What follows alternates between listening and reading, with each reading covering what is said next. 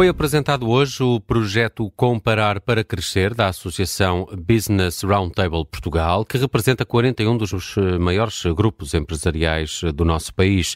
É hoje nosso convidado Pedro uh, Gingeira do Nascimento, é secretário-geral desta associação. Está aqui para uma entrevista conduzida pela Judite França, Bruno Vieira Amaral e Vanessa Cruz. Pedro Gingeira do Nascimento, muito obrigada por uh, estar connosco no Direto ao Assunto. Para começar, em que é que consiste este comparar para crescer? Nós temos visto recorrentemente comparações uh, de Portugal com os países de leste que nos passaram à frente no PIB per capita. É essa a inspiração deste projeto? Que soluções é que apresenta?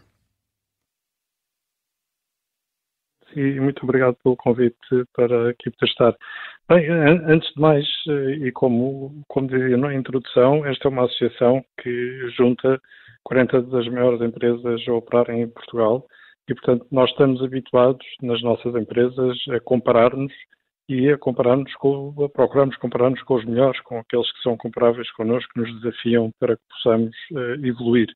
E, portanto, nesse sentido é que acreditamos por exatamente ouvirmos muitas vezes comparações que são feitas, mas que por um ou outro motivo parecem desadequadas, uh, acreditamos que faria sentido, uh, até num país que tem uma reduzida uh, literacia financeira, juntar num único portal, num único site, um conjunto de indicadores de entidades bem reconhecidas, mas que estão dispersas, e, portanto, juntá-los todos dando uma visão global daquilo que é a competitividade do país e como é que nós comparamos. Portanto, permitimos aqui a comparação com todos os países, mas definimos de facto um grupo de países comparáveis. E, e neste caso tivemos um critério muito objetivo, que foi fomos para trás ao ano 2000, a altura em que Portugal estava a meio da tabela do desenvolvimento da riqueza per capita da Europa, da Europa de 27, estávamos em 15 lugar, e fomos ver quais eram os países que estavam mais ou menos no mesmo nível de desenvolvimento que nós. Mais ou menos quer dizer que havia uns quantos que estavam à nossa frente, eram mais ricos, e uns quantos que estavam atrás de nós, porque eram mais pobres. Países eh, mais ricos, tínhamos a Grécia, tínhamos a Espanha e a Itália, e depois países menos desenvolvidos, a Eslovénia, a Estónia, a Hungria, eh, a Polónia e a República Checa. Portanto, nem apenas países do leste, nem apenas países uh, ibéricos, digamos assim, ou países aqui mais, mais latinos. Uh, e é isso que este, este comparador vem permitir, de uma forma muito fácil, uh, para quem não tem experiência e não tem necessidade de ter conhecimentos estatísticos, conseguir comparar, conseguir ver com os seus próprios olhos como é que foi a evolução desses países, como é que foi a nossa evolução e depois convidar todos a que tenham, formem as suas opiniões baseadas em factos uh, e possam uh, exigir também, com base nessas opiniões, uh, aquilo que nós esperamos para o país, que é que possa ser bastante melhor do que é. Hum. Dizia há pouco que as comparações nem sempre são adequadas, mas nestes anos, desde o ano 2000, Portugal perdeu lugares nesse, nesse ranking. Claro, é, é verdade.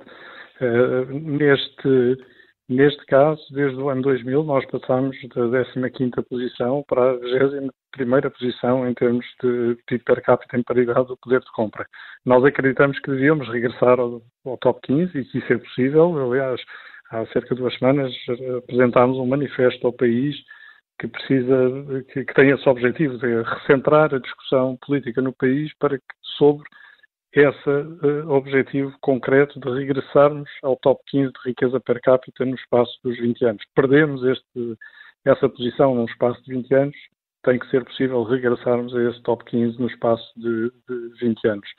Uh, e como diz muito bem, nós crescemos nestes 20 anos cerca de 23%, mas este conjunto de países comparáveis, que como eu dizia vão da Itália à República Checa, cresceram a quase três vezes a velocidade a que nós crescemos, cresceram mais de 64%.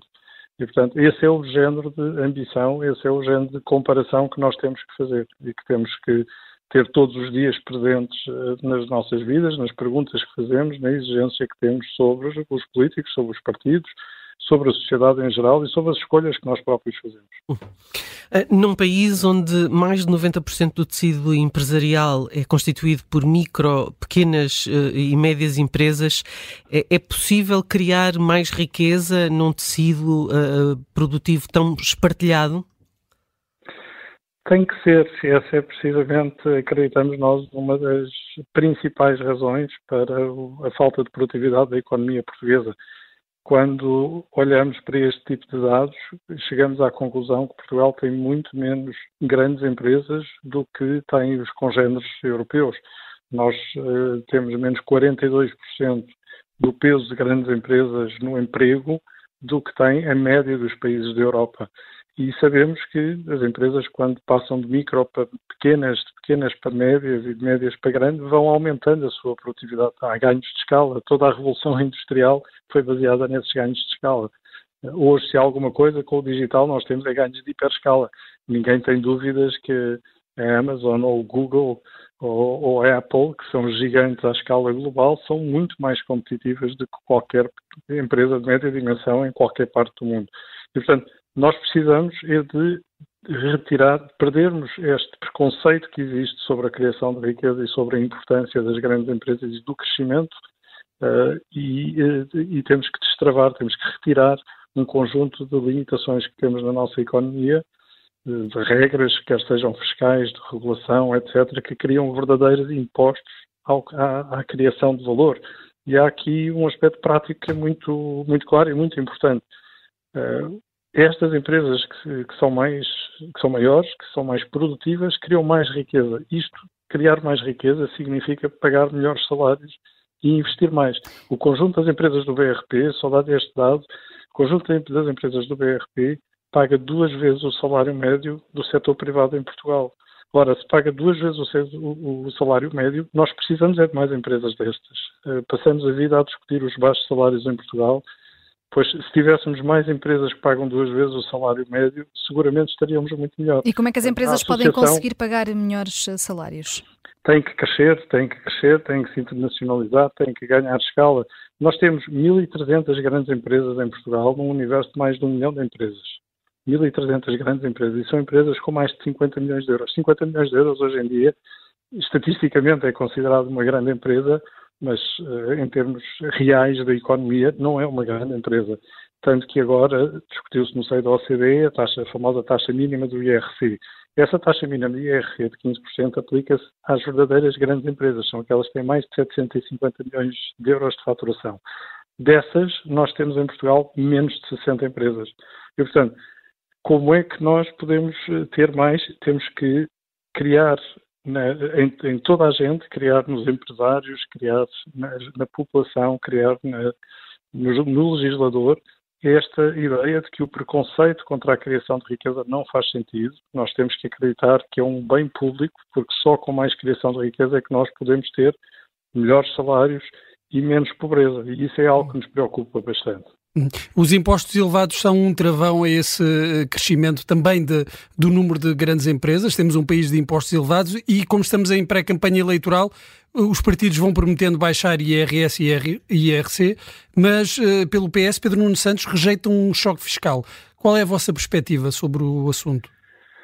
Nós temos vários problemas no nosso sistema fiscal, eh, mas não são os únicos obstáculos ao, ao ganho de escala das empresas. Nós temos alguns eh, obstáculos também em termos regulatórios, algumas limitações que vão sendo colocadas, desde logo até no acesso a fundos comunitários, ainda que essa não seja a nossa principal preocupação, mas é um exemplo fácil de toda a gente perceber. Com a escala, há fundos que estão apenas disponíveis para as pequenas empresas, outros que estão disponíveis para as pequenas e para as médias, e raras vezes são aqueles que estão disponíveis para grandes empresas. E assim temos um conjunto de obrigações que se o empresário tem sucesso, então passa a ter mais uma obrigação de reporte, passa a ter mais uma obrigação de ter um departamento de qualidade, passa a ter mais uma obrigação de ter qualquer outra coisa. Tudo isto acrescenta custos e acrescenta complexidade à gestão que distrai do aspecto principal que é a criação da riqueza e é o crescimento e, e passa o, empresário a estar distraído com todos estes aspectos acessórios. Nos aspectos fiscais, sem dúvida que nós temos um sistema fiscal sobre, sobre, as empresas que é até curioso, porque nós começamos com uma taxa de IRC agora de 12,5% para as startups. Portanto, 12,5% é uma taxa bastante interessante. mas depois rapidamente vamos eh, caminhando, sempre com esta ideia de que se tem sucesso, então vamos penalizar mais um pouco. Aí tem mais um pouco de sucesso, penalizamos mais um pouco. E chegamos a 31,5%, que é, a taxa, é só a taxa mais elevada de todos os países europeus da OCDE. Portanto, não é uma taxa elevada, é a mais elevada. Agora, Já agora deixa-me querer... perguntar-lhe qual seria uh, o valor que achavam uh, melhor, ou que seria o melhor uh, para Portugal neste momento e para as empresas? Eu ia, eu ia, ia, ia já lá chegar, precisamente porque uh, a nossa proposta, o, o, nosso sistema tem, tem este problema que é ser gradual e, portanto, no, nos impostos sobre as empresas vai está a penalizar o sucesso, não é? Cada vez que tem mais sucesso nós penalizamos, cobramos mais impostos, mas parece que não queremos destas empresas que são as tais que pagam melhores salários, só queremos das outras que pagam menos salários, porque a essas damos menos impostos também. Agora, quando nós olhamos depois para o sistema como um todo, esta taxa de 31,5 não é a taxa que em média paga e diz-nos a autoridade tributária que a taxa efetiva é 18,6%. Diz, não, isto, nós temos um conjunto de exceções e um conjunto de subsídios e de uh, subsídios ao, ao, investimento, nomeadamente, e outras exceções que permitem baixar as taxas. E, portanto, a taxa que as empresas efetivamente pagam é 18,6, essa taxa de 31,5 não serve, para, não, não interessa para nada, dizem eles. E nós temos aqui dois problemas. Primeiro problema, o sistema, isto significa que o sistema é hipercomplexo, porque nós temos estas exceçõezinhas todas. Ora, o ser hipercomplexo só beneficia os grandes incumbentes. Por acaso até são meus associados, já cá estão em Portugal, são grandes, têm dimensão suficiente para saber gerir este sistema, para ter fiscalistas que saibam gerir este sistema, que está a mudar todos os dias. Agora, os pequenos e os médios empresários não têm essa capacidade e, portanto, são mais prejudicados. Tal como os investidores estrangeiros, que olham para o sistema e dizem 18,6. Não, não. O que a lei diz é que é 31,5. E, portanto, têm medo de investir. Segundo aspecto, 18,6 diz a AT, mas quando nós perguntamos ao Banco de Portugal, o Banco de Portugal diz que a taxa efetiva é 25,6. E se perguntarmos à, à, à, Comissão Europeia, a Comissão Europeia que calcula essa taxa para todos os países, diz não, a taxa efetiva em Portugal é 21,2%. Ora, nem a AT, nem o Banco de Portugal, nem a Comissão Europeia se conseguem entender sobre uma coisa que devia ser simples, que é quanto é que se paga de impostos em Portugal.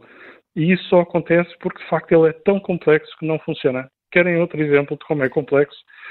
Complexidade significa dúvidas, dúvidas significa litigância. Litigância, nós temos 5 a 7% do PIB português, são 11 a 17 mil milhões de euros que estão nos tribunais administrativos e fiscais à espera que são os tribunais mais lentos que nós temos, 847 dias para uma decisão em primeira instância. E, portanto, nós temos quase um PRR, quase um PRR, à espera nos tribunais por causa de termos um sistema que é muito complexo. Por isso, respondendo à sua pergunta, o que é que nós advogamos como uma taxa? Olha, nós advogamos que acabar com esta complexidade e reduzir a taxa para uma taxa simples, única, que seja a taxa igual à taxa efetiva. Assim nem sequer estamos a baixar a taxa, estamos apenas a aplicar a taxa que é efetiva. Uh, o Ministério das Finanças não vai poder queixar-se que vai ter menos coleta de impostos, porque se a taxa for a taxa efetiva, então é exatamente aquela que já estamos a cobrar, só que vamos libertar as empresas para produzir, em vez de estarem a fazer compliance. Uhum. Vamos uhum. conseguir atrair investimento estrangeiro e investimento nacional das PMEs que vão conseguir beneficiar disto. E vamos acabar com esta litigância dos tribunais. E vamos ainda libertar uma quantidade de inspectores fiscais da AT que estão presos atrás destas regras e regrinhas para irem atrás das empresas que cumprem ou que incumprem as exceções que estão sempre a mudar. Eh, Portanto, Fica... como todo, o país estaria a ganhar. Fica esse repto eh, da Associação eh, Business Roundtable Portugal, que representa 41 dos maiores grupos empresariais portugueses. Muito obrigada, Pedro Gingeira do Nascimento, por ter vindo ao direto ao assunto. Obrigada. Obrigado.